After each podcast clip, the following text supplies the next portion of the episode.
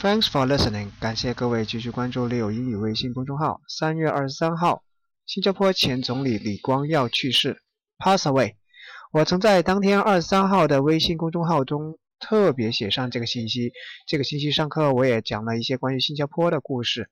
其实我更希望大家多点了解李光耀这个人，他是一手创造了新加坡这个现代化国家 （modern country）。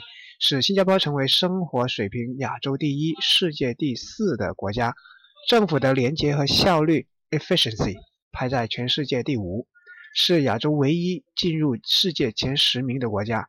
新加坡和新加坡人因此而得到了全世界的尊重 （respect）。希望有一天中国和中国人也能够得到这样的尊重，而不是因为我们是土豪，我们有钱。